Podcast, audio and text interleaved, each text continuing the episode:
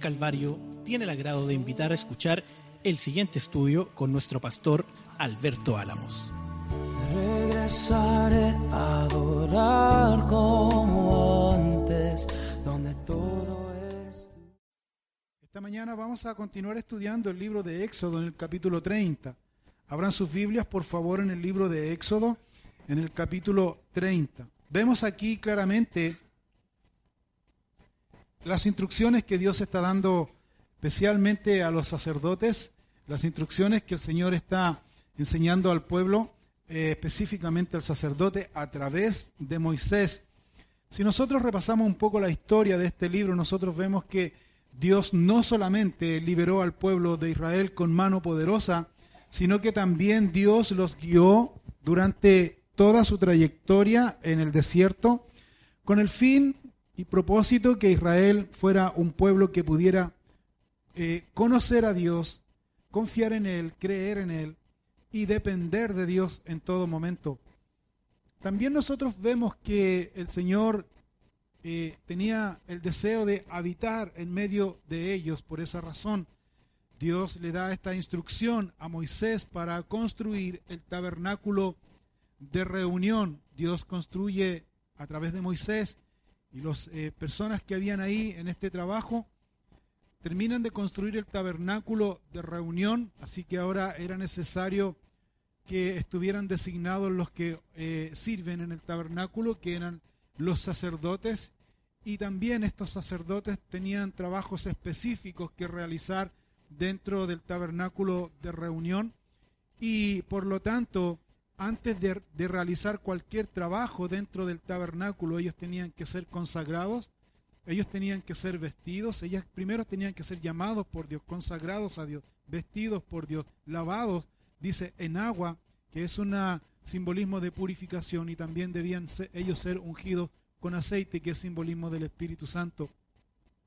Para realizar los sacrificios que el Señor demandaba dentro del tabernáculo, lo que nos demuestra y lo que nos señala claramente que el Señor, en relación a esto y tomando una aplicación práctica, Dios nos llama para servir en ciertos puntos específicos dentro de la iglesia del Señor, dentro del cuerpo de Cristo. Hay una gran confusión en muchos de nosotros que muchas veces decimos y pensamos, bueno, yo hago mi labor, yo hago mi trabajo dentro del cuerpo de Cristo, eh, eh, sirviendo en mi casa, sirviendo eh, en el vecindario, sirviendo en mi trabajo, pero también hay algo que nosotros debemos siempre considerar. El templo de Dios, el lugar donde nosotros nos reunimos, hay personas que están llamados a servir justamente en el templo de Dios para una labor específica y es ahí donde nosotros debemos también tener claramente el llamado de Dios.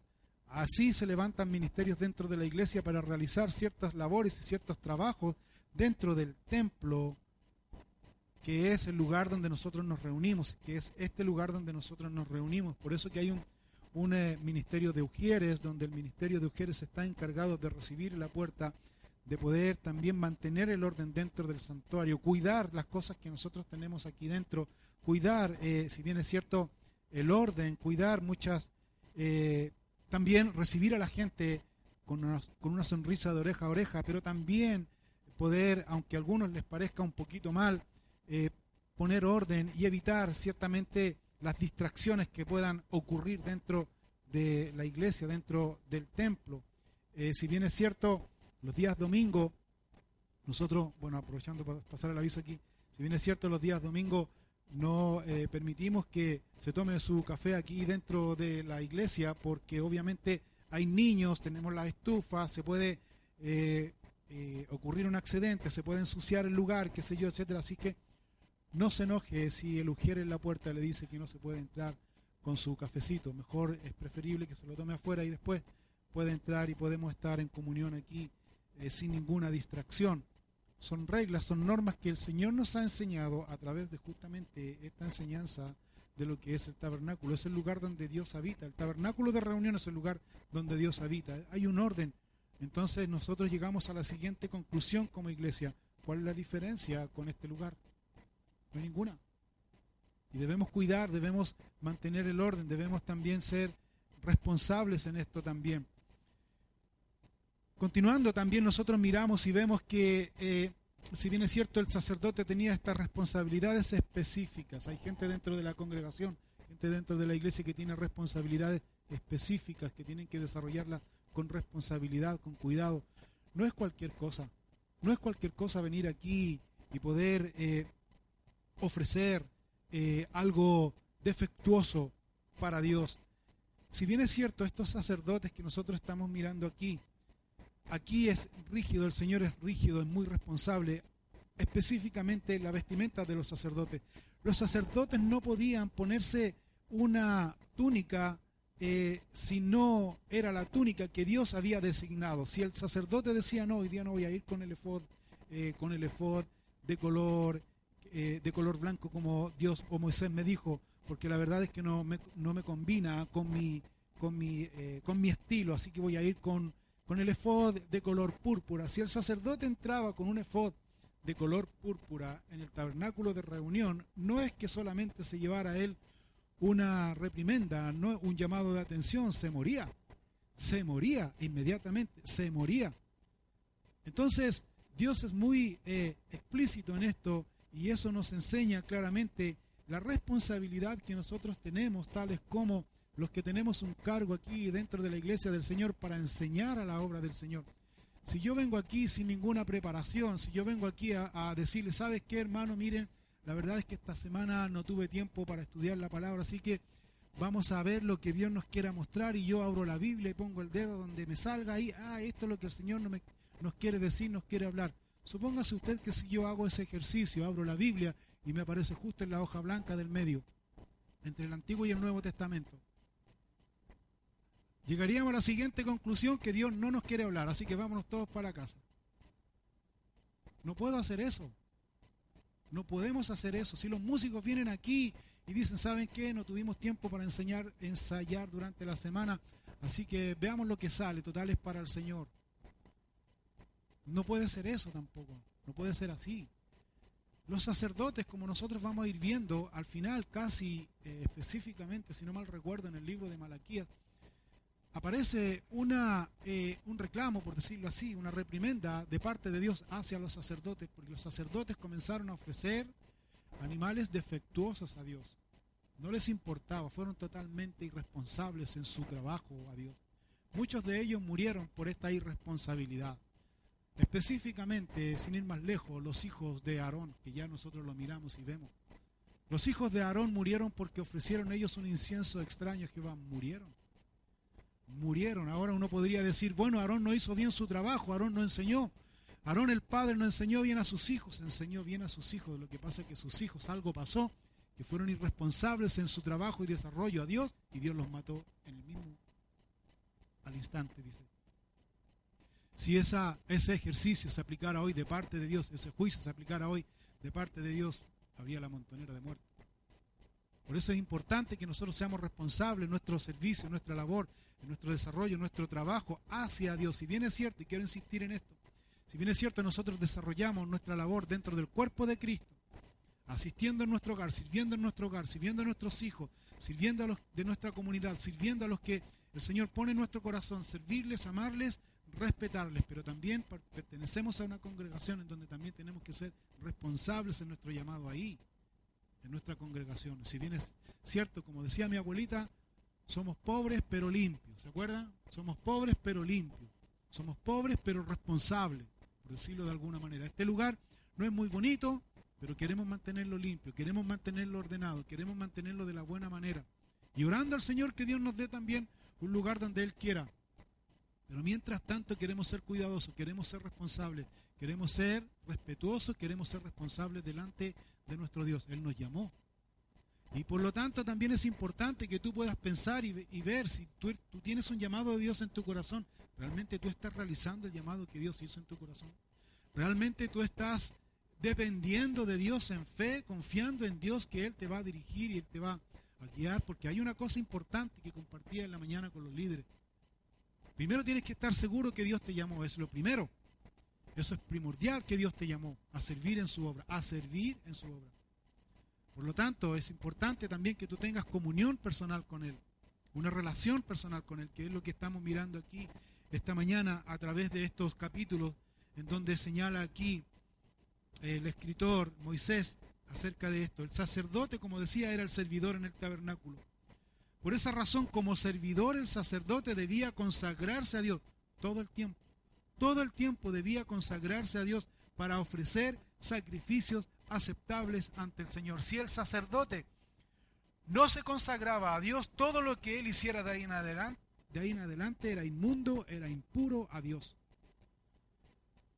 Si estamos sirviendo en la obra de Dios y no nos consagramos ante todo lo que hagamos, todo lo que podamos hacer, todo lo que digamos va a ser impuro, no va a tener ninguna relevancia. El Espíritu de Dios no va a estar usando nuestras vidas. Por eso es importante consagrarse a Dios. Cada cosa que nosotros hagamos para Dios debemos examinar para, que, para quién lo estamos haciendo. Hay personas que dicen, sí, la verdad es que yo no me preparé hoy día, pero es para el Señor. Qué lástima que piense así, porque el Señor conoce la intención que hay en nuestro corazón. Si una persona no se, no se prepara y el Señor conoce nuestro corazón, lo que va a decir el Señor este es un irresponsable, es un negligente.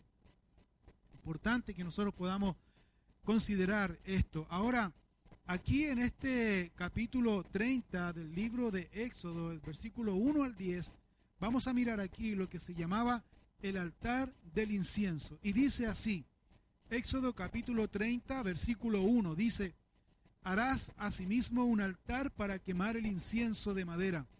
De madera de acacia lo harás. Su longitud será de un codo y su anchura de un codo será cuadrado y su altura de dos codos y sus cuernos serán parte del mismo y lo cubrirás de oro puro. Su cubierta, sus paredes en derredor y sus cuernos y le harás en derredor una cornisa de oro. Le harás también dos anillos de oro debajo de su cornisa a sus dos esquinas, a ambos lados suyos, para meter las varas con que será llevado. Harás las varas de madera de acacia y las cubrirás de oro, y lo pondrás delante del velo que está junto al arca del testimonio, delante del propiciatorio que está sobre el testimonio, donde me encontraré contigo. Y Aarón Quemará incienso aromático sobre él cada mañana. Cuando aliste las lámparas, lo quemará. Y cuando Aarón encienda las lámparas al anochecer, quemará el incienso, rito perpetuo delante de Jehová por vuestras generaciones.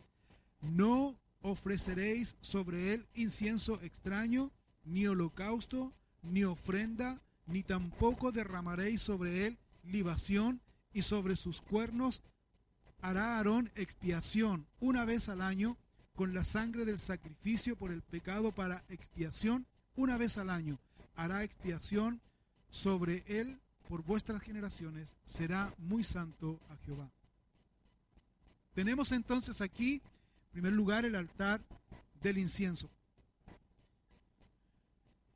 Las especificaciones que está dando Dios aquí es porque señala que esto era también un altar importante era un altar que era más alto que los demás que estaban puestos en el tabernáculo de reunión.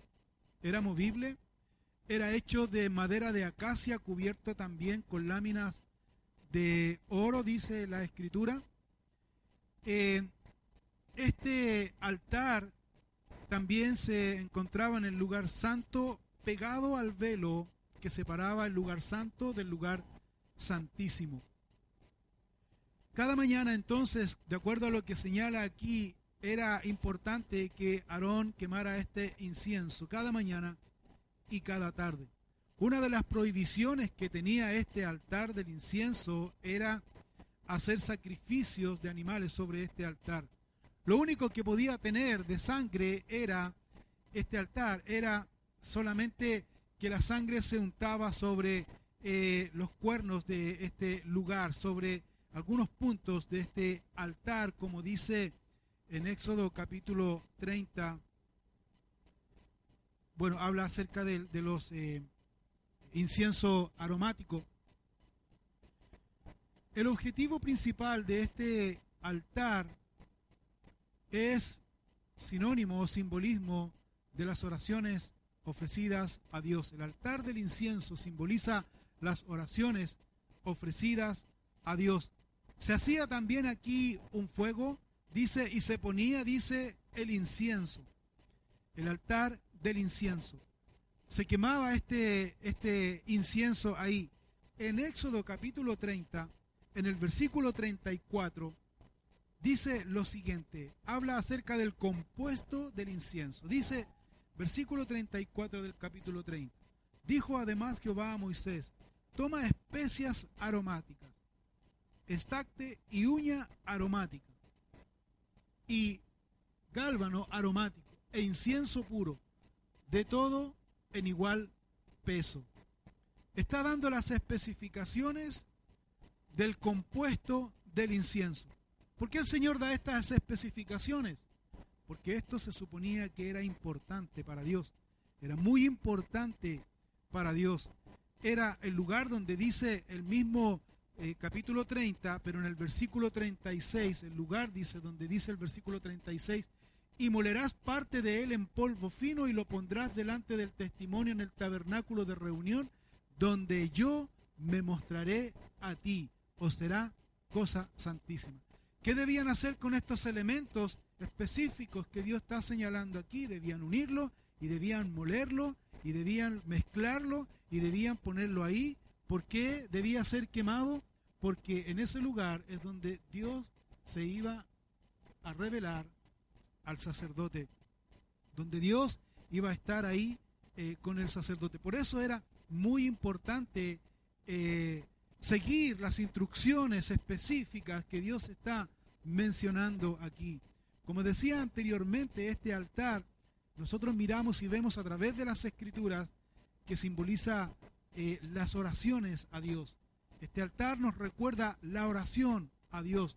Nosotros miramos y vemos específicamente, David señala este altar como las oraciones a Él. En el Salmo 100 41 del versículo 1 y versículo 2, David dice, Jehová dice, a ti he clamado, apresúrate a mí, escucha mi voz cuando te invocare. Y el versículo 2 dice, suba mi oración delante de ti como el incienso, el don de mis manos como la ofrenda de la tarde. Cuando se quemaba el incienso, entonces todo el pueblo oraba.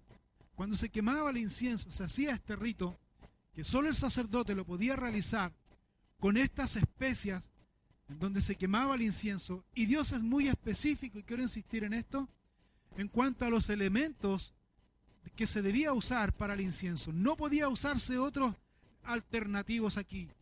Cada elemento era original, con la marca original, 100% original. No existía aquí el alternativo. No es que estén mejor, este es más barato, por eso lo saqué un poquito mejor. Así que cumple la misma función. No, Señor, no podía ser así. Porque si era así, el que ofrecía el incienso, el que quemaba el incienso, moría irremisiblemente. Esto se realizó también durante el Nuevo Testamento, específicamente en Lucas capítulo 1, versículo 10, dice textualmente, donde toda la multitud, dice, eh, del pueblo estaba afuera, orando a la hora del incienso. Decir entonces, nosotros miramos y vemos que el incienso era este humo aromático que se encendía después del sacrificio del animal, después que se ofrecían estos sacrificios de animales que ya miramos anteriormente, se encendía este incienso, este humo aromático. Aarón, como dice aquí también, no debía encenderlo cuando él se le ocurriera, no debía encenderlo cuando él mirara y viera que había mal olor, sino que también eran horas específicas en donde él debía ofrecer y encender este incienso en la mañana, cada mañana y cada tarde, justo al término del día, al comienzo del día y al término del día. Específicamente cuando ofrecía este incienso aromático era en el término del día, cuando antes de él preparar la lámpara, entonces esto era un rito, dice, perpetuo a Jehová. Como decía anteriormente, este este altar del incienso estaba ubicado dentro del tabernáculo antes de la entrada al lugar santísimo, cerca del velo que separaba el lugar santo para entrar en el lugar santísimo. Así que el Señor dice que esto, el altar es muy importante porque e, era el lugar donde el Señor se iba a reunir, dice, donde yo me encontraré contigo que lo dice el versículo 6, y lo pondrás delante del velo que está junto al arca del testimonio, delante del propiciatorio que está sobre el testimonio, y aquí está la frase clave, donde me encontraré contigo. Y eso es interesante poder resaltar y mirar. ¿Por qué razón? Porque si bien es cierto el altar del incienso simboliza la oración, entonces es la oración en donde Dios se encuentra con nosotros. Entonces es la oración en donde nosotros podemos abrir nuestro corazón. Es la oración en donde nosotros podemos dedicar este tiempo en comunión personal con nuestro Dios, con nuestro Señor. Ahora, en Juan capítulo 14, en el versículo 12, Jesús está hablando en relación a lo mismo. Y Jesús está diciendo textualmente, de cierto, de cierto os digo, el que cree en mí las obras que yo hago, él las hará también y aún mayores hará, porque yo voy al Padre y todo lo que pidieres al Padre en mi nombre, lo haré para que el Padre sea glorificado en el Hijo. Si algo pidiereis en mi nombre, yo lo haré. Si me amáis, guardar mis mandamientos. El que cree en mí, si algo pidiereis en mi nombre. Está hablando acerca de la importancia que tiene la comunión, la importancia que tiene la oración, la importancia que tiene este punto de encuentro a través y por medio de la oración. También nosotros miramos en el Salmo 5, si no mal recuerdo lo cantamos ahora en la mañana, ¿no? Salmo 5, versículo 1 y versículo 3. También habla aquí David acerca de la importancia que tiene la oración. Salmo 5, versículo 1. Escucha, oh Jehová, mis palabras, considera mi gemir, está atento a la voz de mi clamor, Rey mío y Dios mío porque a ti oraré. Oh Jehová, fíjate cómo señala aquí. Oh Jehová, de mañana oirás mi voz, de mañana me presentaré delante de ti y esperaré. O sea, la oración es importante. La oración es importante. Tener este tiempo personal con Dios es muy importante. La oración también debemos señalar nosotros que no es un sacrificio. No es un sacrificio. La oración es un privilegio. La oración es un privilegio, es este, esta forma que tenemos para comunicarnos con Dios. También nosotros miramos en Apocalipsis capítulo 5, versículo 8, donde aparece aquí también algo interesante en relación justamente al altar del incienso. Apocalipsis capítulo 5, versículo 8, dice así. Apocalipsis capítulo 5, versículo 8. Y cuando hubo tomado el libro, los cuatro seres vivientes y los cuatro ancianos se postraron delante del Cordero. Todos tenían arpas y copas de oro llenas de incienso. Y fíjate lo que dice aquí, que son las oraciones de quién? De los santos. Que son las oraciones de los santos. Entonces es importante mirar esto porque el Señor como ya miramos aquí, la importancia que le da al altar del incienso no es un altar de sacrificio, es un altar en donde se quema este incienso que es oración a Dios, comunión con Dios, eh, en donde Dios dice en dos veces aquí, en este mismo capítulo, que Dios quiere estar con el hombre, donde yo me encontraré contigo. Por eso es importante los elementos que debía cumplirse a cabalidad, los elementos del incienso, que debían tener esa manera, esa forma. Era muy importante eh, poder obedecer a Dios acerca de estos eh, elementos. También dice el libro de Santiago en el capítulo 4, en el versículo 3, acerca de lo mismo. Santiago capítulo 4, versículo 3. Dice Santiago capítulo 4, versículo 3 acerca de las defecciones, de las imperfecciones que nosotros, o el mal concepto que nosotros tenemos de la oración. Mira lo que dice aquí Santiago, acusando, advirtiendo, declarando el tipo de oración que muchos de nosotros tenemos en ignorancia. Pedís y no recibís. ¿Por qué dice? Porque pedís mal, para gastar en vuestros deleites. ¿Qué se refiere con esto Santiago? Algunos pensamos que el hecho de venir a orar es para dar un pliego de peticiones al Señor. Algunos pensamos que el hecho de venir a orar es para decirle, Señor, y te pido que me ayudes en esto, en esto, en esto, en esto, en el nombre de Jesús. Amén. Listo, ya oré a Dios, tuve mi comunión con Dios, etcétera, etcétera. Y no es eso a lo que declara aquí la Escritura, no es eso a lo que enseña aquí específicamente nuestro Señor Jesucristo, hay algo que me llama la atención del Señor Jesucristo. Que si bien es cierto, el Señor Jesucristo en todo orden de cosas, cuando Él realizaba cualquier ministerio, cuando Él empezaba su día, dedicaba su tiempo a orar. Dice eh, especialmente en Marcos capítulo 1, del versículo 2 al versículo 35, dice, siendo aún muy de mañana, siendo aún muy oscuro, Jesús oraba. Eh, y Jesús cuando terminaba el día, cuando terminaba la, eh, la tarde, ya la noche, terminaba sus actividades, Jesús despedía a toda la multitud y la multitud se iba hasta el final en la noche y Jesús no se iba inmediatamente a descansar, sino que Jesús se alejaba y oraba. No sabemos la forma que Jesús oraba, pero lo que él hacía en la oración atraía a los discípulos. Atraía de tal manera a los discípulos la forma que Jesús oraba, que los discípulos mirando la actitud de Jesús le dijeron al Señor, Señor, le dice, enséñanos, ¿a qué dice? Y fíjate lo que dicen aquí los discípulos. Señor había hecho muchos milagros ya. El Señor había enseñado con sabiduría. El Señor había hecho muchas cosas. El Señor era un hombre muy sabio, muy, muy prudente, a la vez muy compasivo. Pero lo que yo quiero destacar aquí, que los discípulos no le piden al Señor, Señor, enséñanos a hacer milagros. Ni tampoco le dicen los discípulos, Señor, enséñanos a eh, poder usar bien la palabra. No le dicen eso, sino que le dicen, enséñanos a orar. Y me llamó la atención porque los discípulos en su calidad, por decirlo de alguna manera, en su calidad de hombres carnales, en su calidad de hombres que tenían otro objetivo y no el objetivo de Jesús, le llaman la atención y le dicen, Señor, enséñanos a orar. ¿Qué habrán visto los discípulos en el Señor que les llamó tanto la atención a ellos y que ellos también querían orar? Posiblemente nosotros miramos y vemos, viendo eh, las reacciones del Señor Jesucristo, Jesús tenía ánimo. Jesús tenía fuerzas para poder desarrollar el ministerio.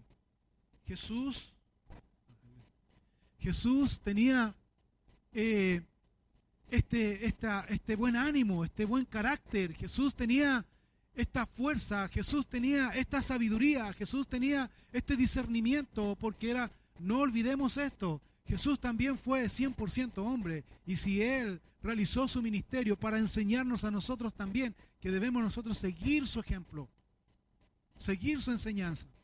Por lo tanto, si a los discípulos le llamó la atención es porque Jesús en la oración tenía este poder sobrenatural. Tal vez en la oración tenía esta fuerza. Tal vez en la oración Él tenía esta comunión con el Padre Celestial. Es algo que nosotros debemos mirar. Y Jesús no se guardó en egoístamente, no les dijo, ah, quieren orar, ya, vengan en otra oportunidad porque ahí les voy a enseñar. No. Ni tampoco Jesús les dijo, espérense un poquito, no tengo tiempo, tengo que realizar el ministerio. Espérense un poquito. Después, ahí, no, no, tampoco les dijo. ¿Qué les dijo Jesús? Les enseñó a orar. Les enseñó a orar. Aunque algunos han tomado esa oración como una frase cliché eh, repetitiva, como algunos dicen, ah, esta es la oración, hay que repetirla así textualmente porque Jesús no, no, no. Jesús está dando un modelo de oración. Eso debemos entenderlo. Él está dando un modelo de oración. Y miremos aquí rápidamente en Mateo capítulo 6. Mira lo que dice, lo que Jesús parte señalando aquí Mateo capítulo 6 acerca de la oración. Mateo capítulo 6,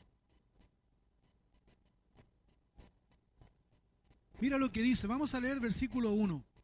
Guardaos de hacer vuestra justicia delante de los hombres para ser visto delante de ellos. Primera enseñanza.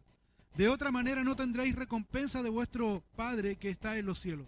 Cuando pues des limosna, no hagas tocar trompeta delante de ti como hacen los hipócritas en las sinagogas y en las calles para ser alabados por los hombres. De cierto, os digo que ya tienen su recompensa. Más cuando tú des limosna, no sepa tu izquierda lo que hace tu derecha, para que sea tu limosna en secreto y tu Padre que ve en lo secreto te recompensará en público. Versículo 5. Cuando ores, no seas como los hipócritas, porque ellos aman el orar en pie en las sinagogas y en las esquinas de las calles para ser vistos de los hombres. De cierto os digo que ya tienen su recompensa. Mas tú, cuando ores, entra en tu aposento y cerrada la puerta, ora a tu Padre que está en secreto, y tu Padre que ve en lo secreto te recompensará en público. Y orando, no uséis vanas repeticiones como los gentiles que piensan que por su palabrería serán oídos. No os hagáis pues semejantes a ellos, porque vuestro Padre sabe de qué cosas tenéis necesidad antes que vosotros le pidáis. Vosotros pues oraréis así. Padre nuestro, que estás en los cielos, santificado sea tu nombre. Venga tu reino, hágase tu voluntad, como en el cielo, así también en la tierra. El pan nuestro de cada día, dánoslo hoy, y perdónanos nuestras deudas, como también nosotros perdonamos a nuestros deudores. Y no nos metas en tentación, mas líbranos del mal, porque tuyo es el reino, el poder y la gloria por todos los siglos. Amén. Entonces aquí nosotros miramos alguna diferencia que Jesús hace.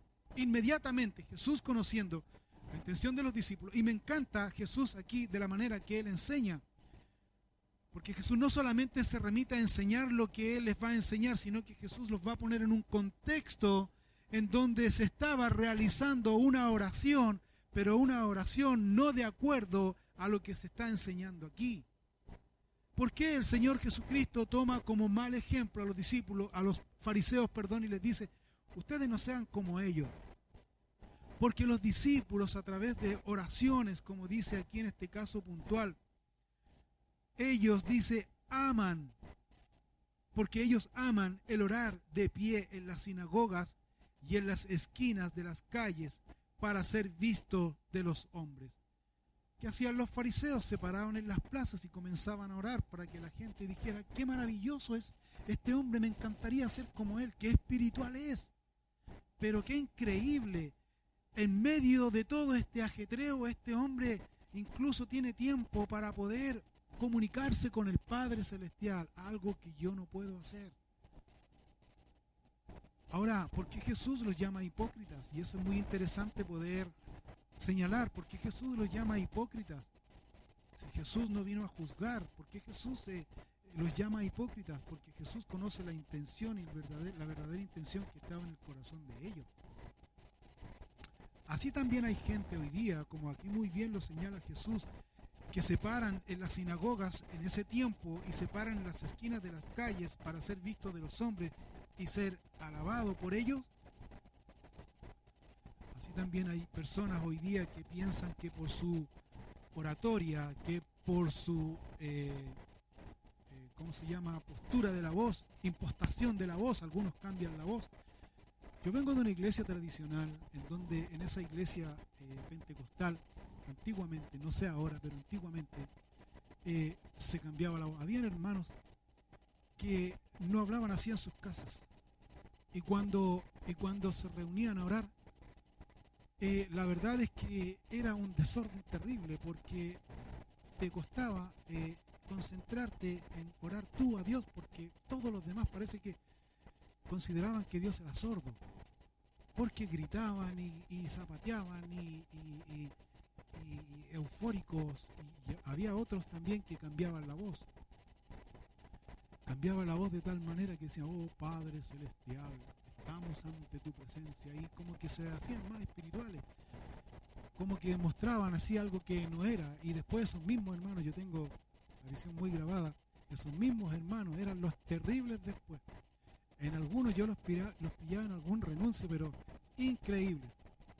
Ni el gato se les escapaba los garabatos que le decía. Pero después llegaban a la iglesia y cambiaban la voz y se hacían espirituales. El Señor Jesucristo, y quiero remitirme a esto, decía, no sean como ellos, hipócritas. Hipócritas. Ahora, el Señor sí le está enseñando a los discípulos y le está diciendo en el versículo 6 de Mateo 6, más tú, y fíjate cómo dice, más tú, se está refiriendo a una oración personal, no dice más ustedes, no dice así. La oración en grupo es buena, pero el Señor prioriza aquí la oración personal. Más tú, cuando ores, entra en tu aposento. Entra en tu cuarto. Entra en tu pieza. Y cerrada la puerta, ora a tu Padre que está en secreto. Y tu Padre que ve en lo secreto, te recompensará en público. Hazlo en privado. Separa un tiempo, enciérrate en tu cuarto. Si no tienes cuarto, estás en tu trabajo y estás viviendo tiempos difíciles, enciérrate en el baño y ora a tu Padre que está en secreto y tu Padre que ve en lo secreto, dice, te recompensará en público. La otra cosa importante dice, versículo 7, y orando, no uséis vanas repeticiones como los gentiles. Como yo les decía anteriormente, que hay personas que se aprenden el Padre Nuestro y lo repiten aquí y en cualquier lado. Hay otros que andan con un eh, rosario, ¿no es cierto? Con un collar con, pelotitas así, circulitos que empiezan ahí, Nuestro, por lo que me han contado. Y después la segunda, para, que no para llevar la cuenta cuántas veces están orando en el día. No, no seáis como los gentiles, dice, no uséis vanas repeticiones como los gentiles que piensan que por su palabrería serán oídos. Tú te puedes acercar a Dios y tú puedes orar a Dios de la manera en que tú hables a tu corazón. Ahora, Dios ponga eso en tu corazón, pero aquí el Señor también es muy explícito, porque el Señor les va a enseñar la forma, les va a dar un modelo, partiendo del versículo 9. Primero les dice, Padre nuestro que estás en los cielos, santificado sea tu nombre. La primera cosa que hay que reconocer en esta oración que Dios nos enseña aquí es, debemos tener esta relación personal con Dios. Padre nuestro. ¿De qué habla eso? Yo tengo una relación personal con Él. Que yo tengo una comunión personal con Él. La segunda es adoración, no petición. Padre nuestro, tú eres mi Padre, yo soy tu hijo. Hay una relación, hay una comunión. Yo te considero que tú eres mi Padre. Padre es el que enseña, Padre es el que instruye, Padre es el que protege, Padre es el que provee, Padre es el que te ama, Padre es todo lo que hace un Padre. Padre mío, Padre nuestro, que estás en los cielos, dice. Santificado sea tu nombre, adoración. Santificado, dice, sea tu nombre, eh,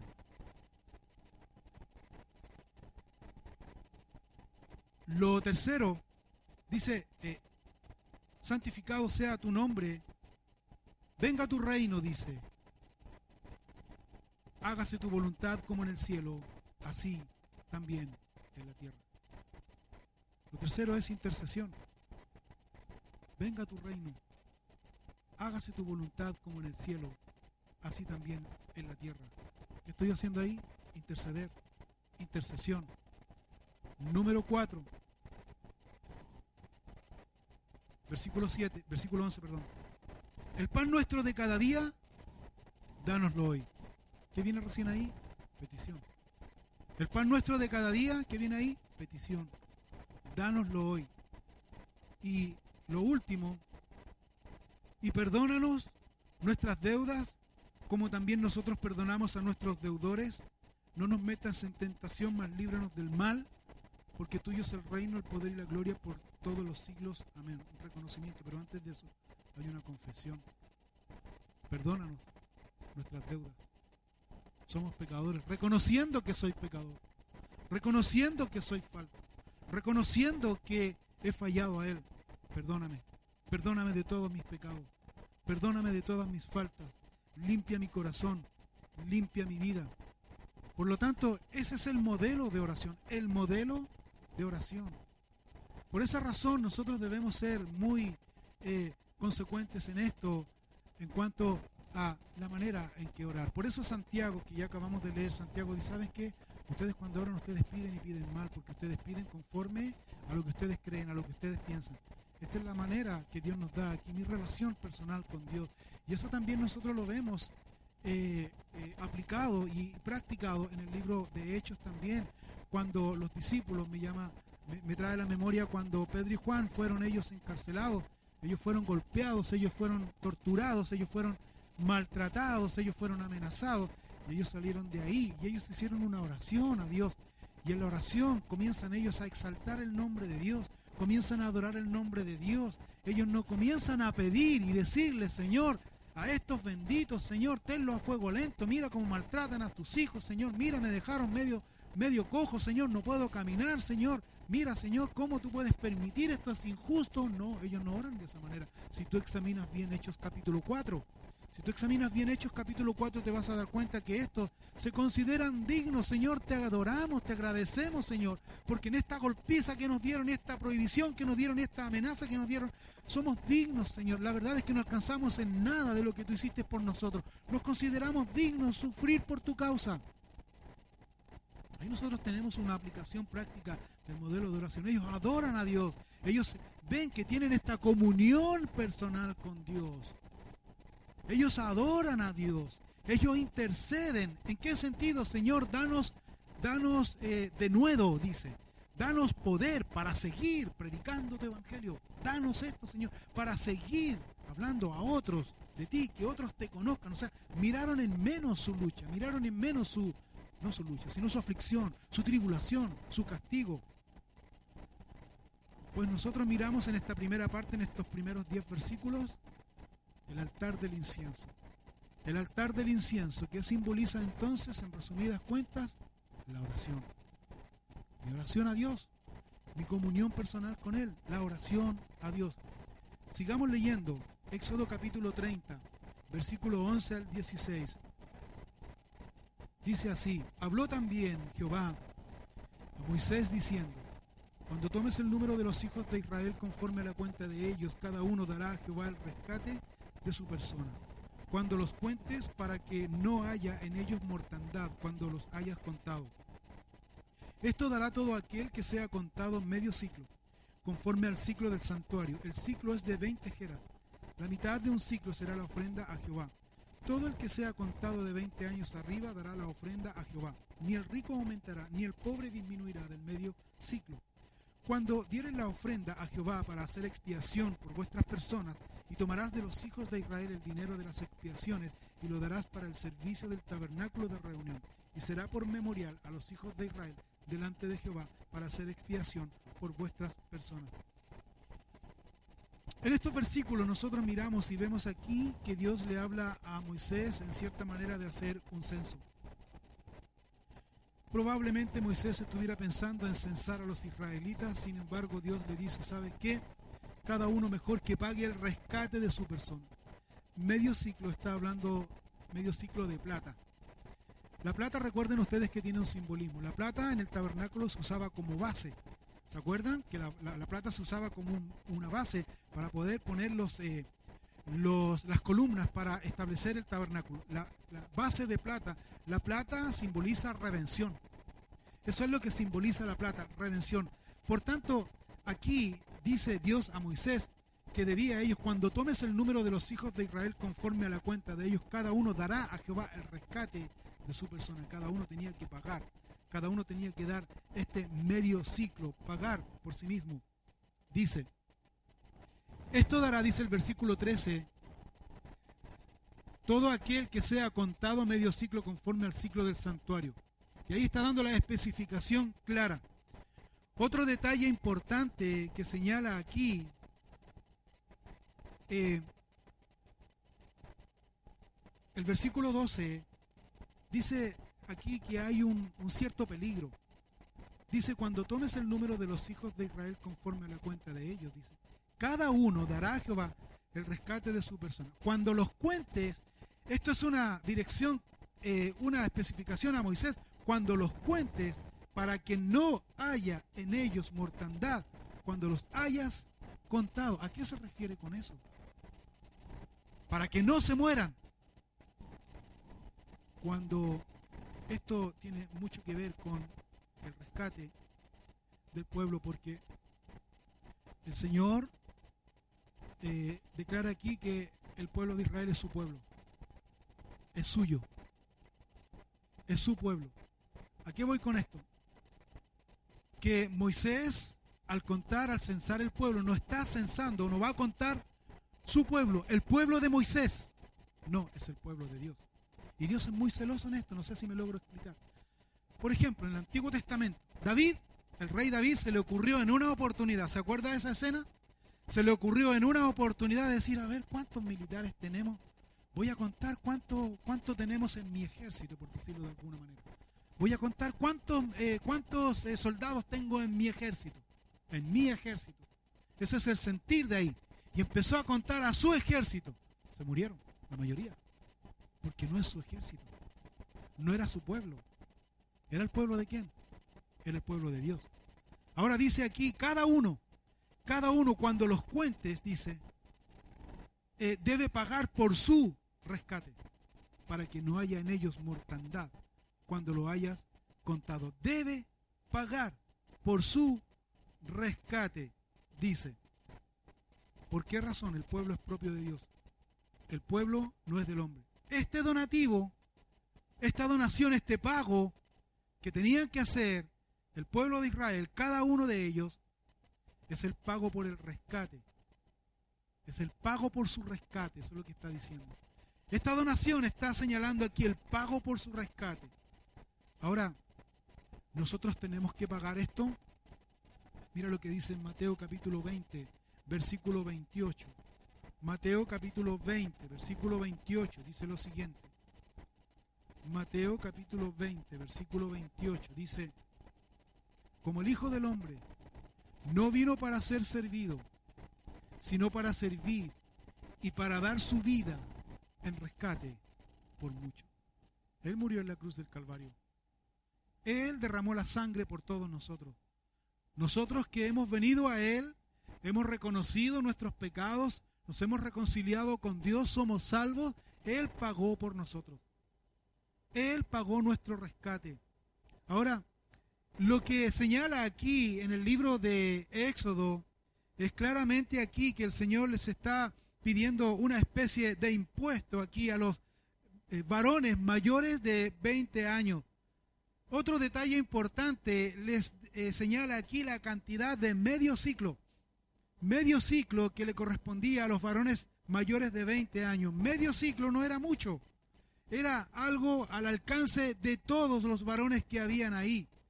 Otro detalle importante aquí que el Señor no hace diferencia ni entre rico ni, ni, entre, ni con el pobre, ¿me entiende?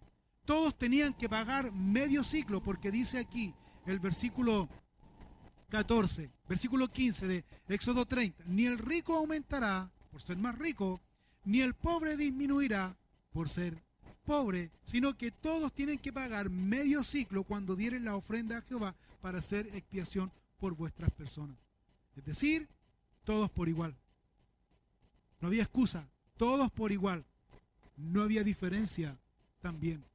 Por lo tanto, siguiendo este punto, en segunda, eh, eh, segunda sección aquí de este capítulo 30, Dios fue quien nos rescató. Dios nos rescató, Dios nos redimió. Había un precio que pagar. Dios, el, Señor Jesucristo, pagó este precio. Y algo que compartí en la mañana con el liderazgo, es la responsabilidad que tiene el liderazgo. Aquellos que sirven en la casa del Señor, y nótese bien, los que sirven en la casa del Señor tienen gran responsabilidad, gran responsabilidad. No tienen, sino tenemos gran responsabilidad. Porque el Señor nos ha confiado la gente la cual Él pagó con su sangre en la cruz del Calvario. O sea, Él redimió, Él pagó, había un precio que pagar, Él lo pagó. Si, si usted dice, no, la verdad es que este es mi iglesia, este es mi grupo, este es mi gente, entonces me gustaría saber cuándo usted murió por su gente. Porque no es su gente, no es su iglesia, no es mi iglesia, es la iglesia del Señor, la cual Él nos confía a nosotros. Quiero que miremos la responsabilidad que esto significa en Hechos capítulo 20, en el versículo 28. Mira lo que Pablo está eh, enseñando aquí acerca de esta responsabilidad, específicamente en el liderazgo. Dice Hechos capítulo 20, versículo 28. Aquí da cuatro cosas importantes, cuatro responsabilidades importantes que tiene aquel hombre que es llamado por Dios. Dice Hechos 20, 28. Por tanto, mirad por vosotros y por todo el rebaño en que el Espíritu Santo os ha puesto por obispos para apacentar la iglesia del Señor, la cual Él ganó por su propia sangre. Número uno, ¿cuál es la advertencia número uno de aquel hombre que dice que es pastor, que es líder, que es maestro de la palabra, que tiene un cargo principal en la iglesia, ¿cuál es la primera responsabilidad? Mirad por usted mismo. La primera advertencia, mirad por usted mismo. ¿Qué tengo que mirar de mí mismo? Su carácter, cómo se comporta, cómo se desarrolla, cómo es su testimonio, cómo es su vida, cómo es su conducta. Usted dice que es cristiano, usted dice, que es llamado por Dios. ¿Cómo usted es su conducta? ¿Cómo se desarrolla? ¿Cómo usted se eh, familiariza con los demás. Y hay una serie de, requisitos para el que es llamado por Dios. Primera cosa que Pablo dice que mirad por vosotros mismos. Número dos, aquí está la respuesta de aquellos que se preguntan y se dicen, ¿y quién puso a los pastores? ¿Y quién llama a los pastores? ¿Y quién pone a los obispos? ¿Y quién pone a los líderes? Aquí está la respuesta. En que el Espíritu Santo es el Espíritu Santo os ha puesto. ¿Por qué dice?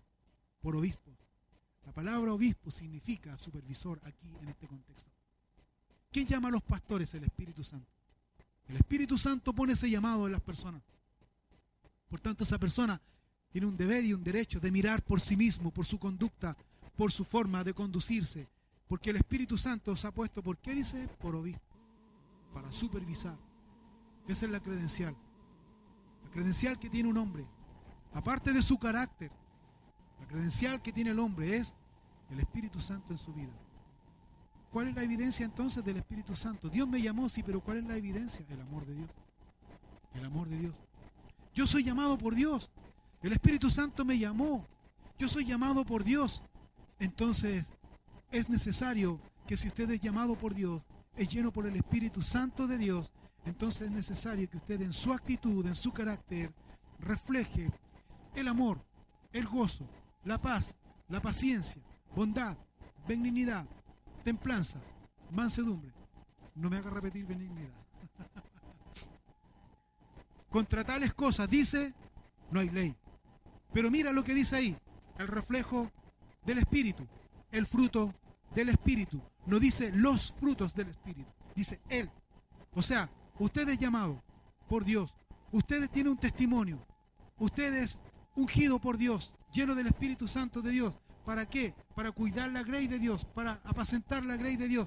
No tomando señorío sobre ellos, sino apacentándoles, cuidándoles, viéndoles, perdonando la expresión, no golpeándole la espalda, botándole los chanchitos, perdonando la expresión. ¿En qué sentido me refiero a esto?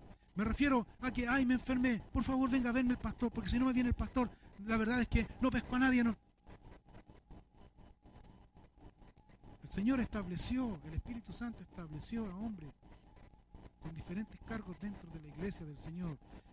La labor fundamental del pastor aquí, lo que señala aquí, es mirar por sí mismo si realmente tiene testimonio. Número dos, si realmente tiene la credencial del Espíritu Santo. Número tres, apacentar la grey de Dios. Para apacentar la grey de Dios tiene que darle a la oveja, siguiendo el contexto del rebaño, buenos pastos, pastos frescos. Para que eso suceda, el pastor tiene que estudiar la palabra del Señor porque si no la estudia es un neófito. Y si no estudia la palabra de Dios, entonces sabe que bájese de ese lugar, porque le está quitando el lugar a otra persona que sí realmente es usada por Dios. O sí realmente es llamado por Dios. El pastor tiene que estudiar la palabra del Señor para enseñar, para capacitar la, la grey del Señor, para llevarnos justamente a esto. Usted es llamado por Dios, tiene, tiene que tener un testimonio de parte de Dios, tiene que tener el sello del Espíritu Santo en su vida. ¿Cómo es el sello del Espíritu Santo en su vida? En su actitud, en su conducta. ¿Tiene amor? tiene gozo, tiene paz. Amor, gozo, paz, paciencia, es paciente. Benignidad, es benigno, es bondadoso, es templado, es manso, no menso, pero manso. Es humilde. Templanza, si no mal recuerdo, es dominio propio. ¿Tiene dominio propio? La mansedumbre que es humildad. Sed manso y humilde de corazón, dijo quién. ¿Quién dijo eso? Sed manso y humilde de corazón. ¿Quién dijo eso? Jesús. Jesús. Tenemos esa mansedumbre. Esos son los reflejos. Esos son los reflejos del Espíritu Santo de Dios en mi vida. Número uno, el carácter. Número dos, el sello del Espíritu Santo. Número tres, el Señor nos ha escogido para. ¿Para qué? Para apacentar, cuidar la grey de Dios.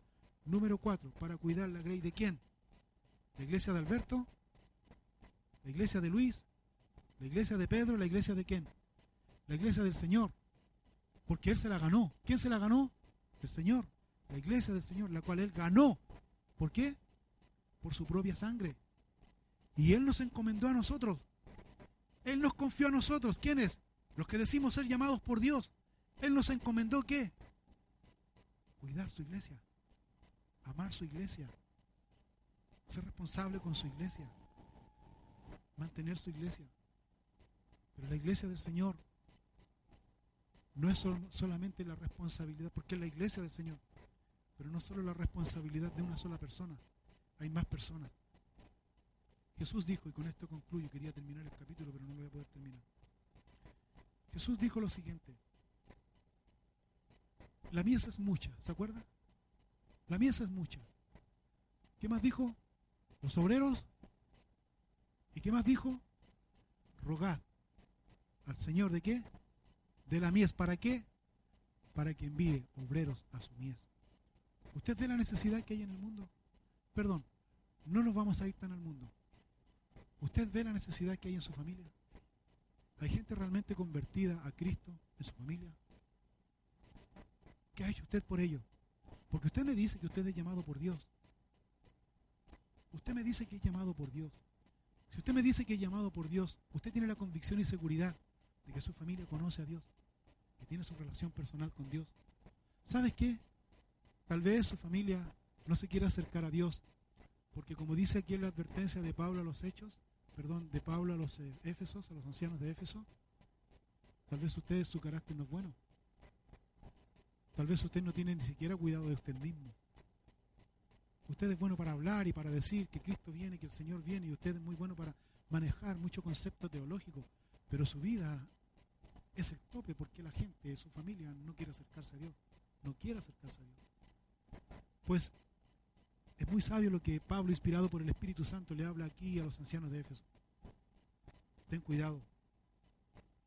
Tengan cuidado de usted mismo. Mire su conducta, mire su corazón. Por eso, resumiendo esto, el altar del incienso nos lleva a derramarnos delante de Dios. El altar del incienso, el incienso se quemaba una vez a la semana. Perdón, el altar del incienso se quemaba solamente el domingo en la mañana y el miércoles en la tarde. Todos los días. En la mañana y en la tarde. ¿Qué me indica eso? Si sabemos, si decimos, si el Señor nos enseña, qué maravilloso, qué lindo, el altar del incienso son las oraciones. ¿Cómo está su vida de oración personal? ¿Cómo está su tiempo de oración? Comunión con Dios. Escucha, Señor, mi oración. Considera mis pensamientos. Estoy cantando la canción. Atiende a la voz de mi clamor. Atiende a la voz de mi clamor. Mi Rey y Señor. Debemos orar.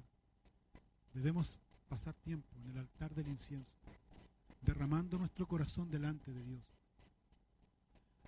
pidiendo a Dios que nos perdone de todos nuestros pecados, confesando delante de Él todas nuestras peticiones. David, y con esto concluyo, David, el gran rey David, él decía a Dios que él derramó su corazón delante de Dios. Y David eh, señaló algo muy importante. Él dijo que al corazón contrito y humillado, ¿qué más dijo? Él lo desprecia. No quites de mí tu Santo Espíritu, dijo David en el Salmo 51. Tal vez el hecho de que usted esté en amargura, tal vez el hecho de que usted no pueda experimentar la paz de Dios en su corazón, es porque el Espíritu de Dios no está habitando en su corazón. Es necesario Pidamos esta mañana que el Espíritu de Dios habite en nuestro corazón, en nuestra vida. Es necesario. Para que suceda eso, debemos derramar nuestro corazón delante de Él. Les invito a ponerse de pie esta mañana. Y vamos a orar a Dios. Y vamos a pedir a Dios que Él nos llene con su Espíritu Santo antes de pasar a la comunión. Señor, nos postramos delante de ti esta mañana y te rogamos, Dios, que seas tú perdonándonos de todos nuestros pecados y de todas nuestras faltas. Señor, entendemos, Señor, la importancia que tiene el altar del incienso, en donde se quemaba, Señor, estas especias aromáticas delante de ti, Señor, que son un perfume agradable, grato ante tu trono, ante tu presencia. Y tu palabra nos enseña que eso son las oraciones de los santos, Señor. Nuestras súplicas, Señor, delante de ti, Señor. Y es por esa la razón, Señor, que muchas veces tenemos muchas dificultades para poder orar, para poder clamar a ti, Señor, de mañana y de tarde, Señor, como aquí lo enseña tu palabra, Señor. Señor, oramos esta mañana y te rogamos, Señor, que nos perdones de todos nuestros pecados. Y que podamos, Señor, ser llenos de tu gracia, de tu amor y de tu Espíritu Santo, para poder, Señor, eh, ser usados por ti en nuestra familia, en el vecindario, en el trabajo, en donde tú nos has puesto como luminares en el mundo, Señor. Oramos, Señor, y te rogamos, Dios, que nos perdones de nuestros pecados. Perdona nuestra falta de oración que tenemos, Señor. Nuestra falta de comunicación contigo, Señor. Te pedimos esta mañana, Señor, que tu Espíritu Santo queme nuestro ser, nuestra vida, nuestra mente, nuestro corazón completamente delante de ti, Señor. Señor, manifiesta tu poder en nuestras vidas. En el nombre de Cristo